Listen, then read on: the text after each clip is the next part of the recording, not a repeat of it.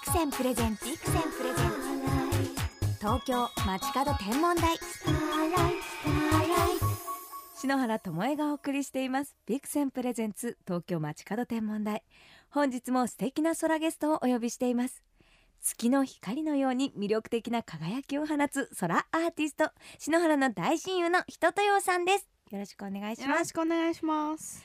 先週はひとちゃんと一緒に星のお話できて篠原大感激だったんですけれども、ひとちゃんはうん。お父さんがうん。台湾人。の方で、うんはい。お母様が日本人です。はい。でハーフハーフなんですよね。そうなんですよ。台湾で、うん。こう星とか月のこうイメージってどういう？えっ、とね台湾でうん。星やっぱり見るとちょっと生暖かい感じするよね。空がちょっとなんだろう 蜃気楼っていうか。えーやっぱり。春のもやみたいなうん。でああいうこう日本みたいにうん。割と刺すような光でしょ、うんうん。こっちに向かってくる、うん。それよりかはやっぱ生生ぬるい感じがする、へえんか温度があるんだ、ね、あるんだろうな。で中国語でねうん。えー、と月曜日火曜日水曜日ってうん「新地い新地あ」って星の、うん。えー、と楽器末の木うん。に、一番し新地が曜日っていうことなんだけどね、うん。その後に1234って書いて月火水木になってくの。数字なんですね。そう。あじゃあ全ての曜日に星がつくっていうことなの、星の周り1周目星の周り2周目 星の周り3周目で月曜日火曜日水曜日なんだよね、へえ。なんでなんだかわからないけど、わあそれ知らなかった、うん、国立天文台の先生に聞いてみたいですあね聞いてみて。新地う新地量で日曜日だけが新地天で最後だけ天なの。星のへ日の。えそそうなんだ。うそう。なえこれもなんでだろうね。ねえ。日曜日に星の周りが天 天になるみたいな。天になるみたいなことなのかな。それ毎日曜日に星が入っているっていうのがとっても可愛いね。そう。だからこうねマンデーチュースデーウェンズデーだとちょっと全体的に覚えなきゃいけないけど中国語の月火水木はもうほんと1234が喋れれば言えるからいいわよね。天文学みたいな、こううん。学校でうん。授業とかあったの、高校生とかになってあんのかな？わかんでもさ 小学生の時さ、うん。日本だったらさ、うん。学校でさ、うん。北斗七星とか覚えるじゃない？覚えた。覚えた、あのー自由研究課題でうん、白鳥座？白鳥座夏の星座です。そうだ。夏の夏の宿題でやった。夏の大三角形？そう。ひとちゃん。絵ひとちゃん。絵描いた？うん。クーピーの24色使って一生懸命描いてたよ。えそこの情報じゃなくてあの 星のどういうどういうなんかのこういう絵描いててあの白鳥の？の絵。なんで描いたんだろ星好きだったんじゃないの？うね。空がある人とようだよ やった。やった。へそうもう一回引っ張り出して見てみようかな。あるのかな？そのえ白鳥座はうん。7月？8月？7月8月です、うん。ちょうど夏で、うん。織姫と彦星を見つめるみたいに白鳥が翼を広げて、うん。飛んでる姿なの。へえ。ちょうどね、うん。天の川を挟んで織姫彦星が輝いてるんだけど、そこをねまるで泳いでるみたいにうんこう飛んでるのよね。あったらいいじゃない。ね。あったらいいじゃない。そう会っちゃいなさいよっていうふうに なんかほ話しかけてるみたいうなん。姿なんですよね。多分白鳥座っていう言葉が素敵だなって思って選んだんだろうな。うん。もうその頃からアーティストだったんだね。そうかな。でもそうだね。夏休み中空見てたんだね。ね。今日はどんな感じかなって。普段から星を見ることってひとちゃんはありますか？星はうんともえちゃんが好きっていうのを聞いて見るようにしてるけれどもえー、でも詳しい知識なく見るとただ一様に美しく光ってるっていう感じよね。うんそのうんやっぱりこれが白鳥座だよとかこれが何々星だよほうき星だよってあそうほうき星ってうん。流れ星のことなのね。そそれも知らなかったし。う、ううんん。でもそうやって興味を持ってくれたのが嬉しかった。ともえほうき星って何？って聞いて確かに響きだとうん。本当にうん。お掃除のほうきうん。のほうき星から来てるんだけれど、うん。まるでこのねブラシみたいな形に見えるから昔の人はほうきからうん。なぞらえてほうき星って言うんだけど、例えば、あのーこう台風とかもそうだけど、うん。見つけた人が名前になるってこともよくあるの？小惑星だったらうん。あるんじゃないかな、私もこの前小惑星をいただいたんだけれどえ巴？星篠原小惑星いただい篠原小惑星たんです。すごいな。そうなんそれは小惑星を見つけた方はうん。名前をつけることができるのね、だけどその方が OK を出せば、うん。名前をつけることを許されるのね。で篠原のその空ガールの活動を認めてくださって、うんえ？小惑星篠原とか。でもいっぱいいろんな方の宮沢賢治さあんですとか、へー芥川龍之介さんの名前をうん。つけたりとか。へえ。それこそアンパンマンのお柳瀬隆さんの小惑星もあるの。ともえちゃんそこに並んじゃったんだ。並んじゃいましすごい。お先です。素敵。そうなんですよ。だからうん無限の魅力を持ってるんです星は、絶対なくならないからね。ううん。ん人間が生きてる間中。うん。イマジネーションをくれますよね、うん。なんかひとちゃんうん。といっぱい遊んだりとか いろんなところに行ったりしてるけど、うん。星のお話ができてうん。嬉しいのと、うん。あとちょっと照れちゃうね。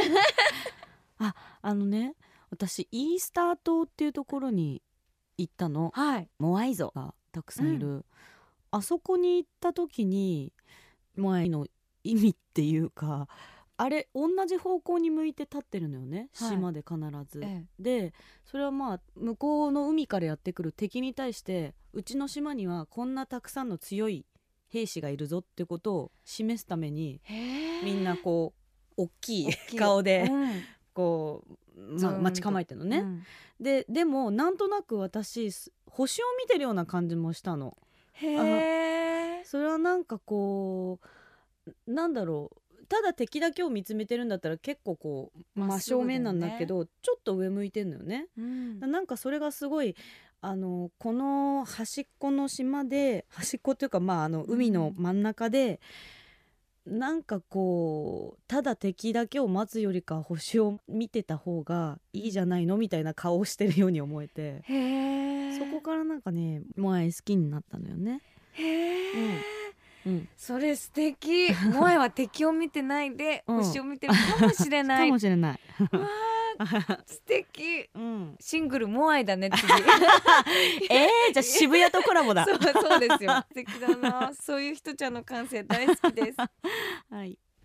東京 FM から篠原智恵がお送りしていますビクセンプレゼンツ東京街角天文台人とよさんをお招きして星や宇宙のお話を伺っていますさあそして先月素敵な新曲「ホタルがリリースになったばかりなんですよね、うん。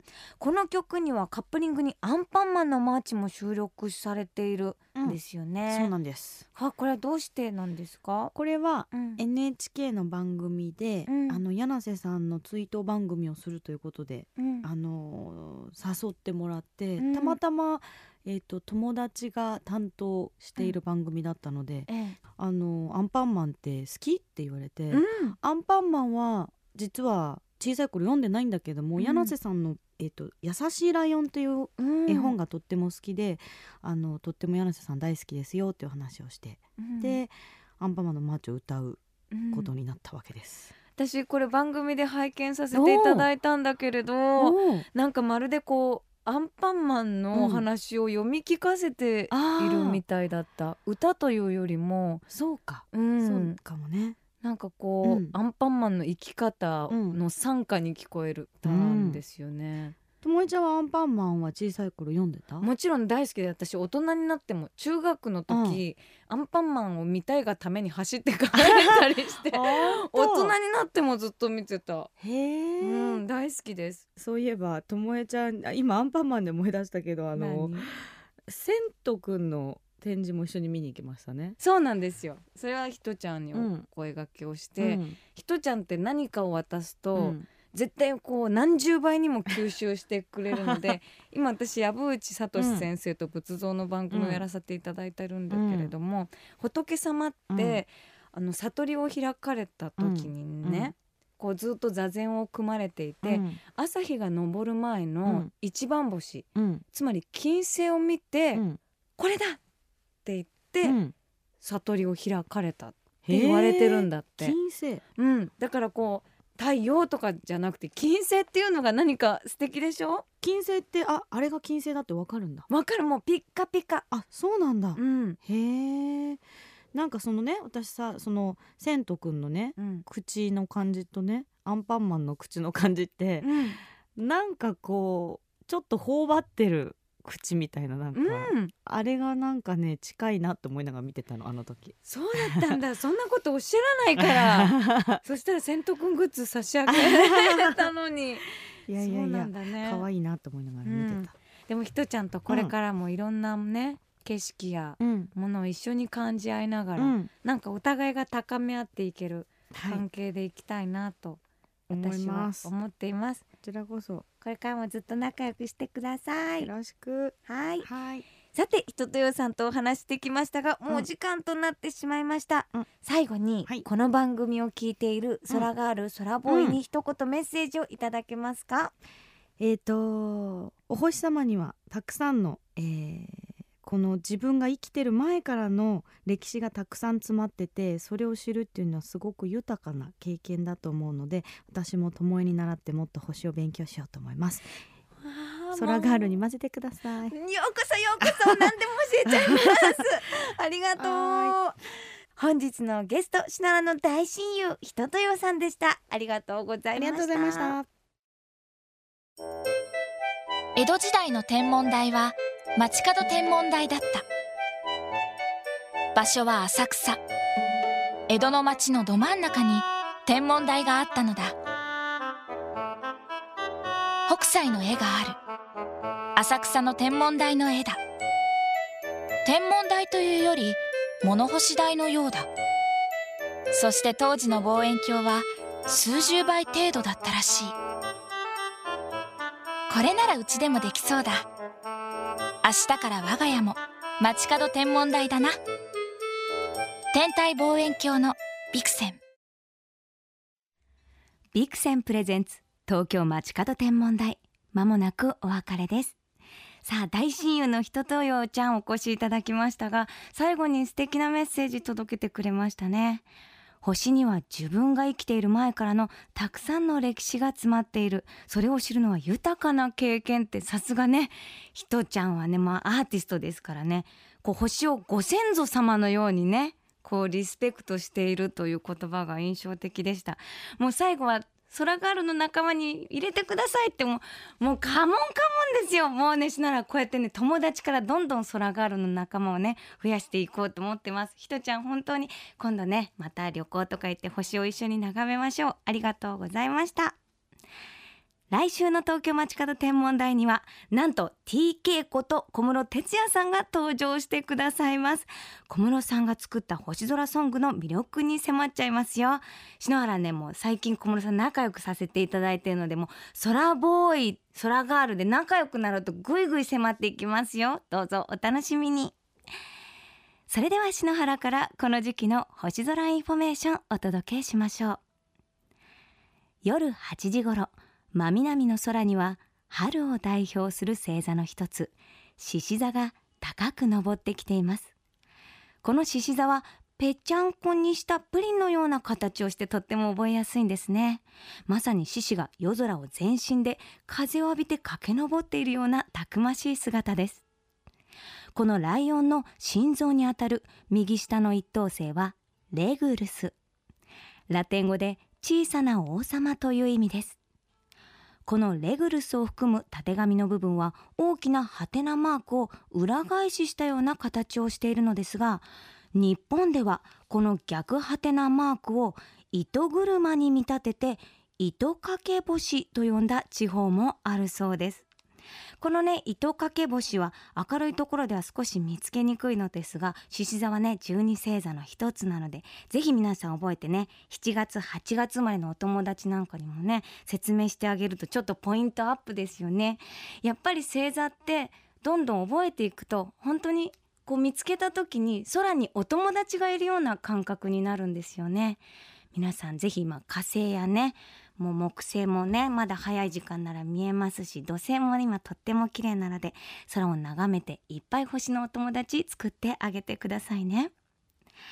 それでは素敵な星空ライフをお過ごしください。東京 FM ビクセンプレゼンツ東京街角天文台。ここまでの相手は篠原智恵でした。また来週のこの時間星とともにお会いしましょう。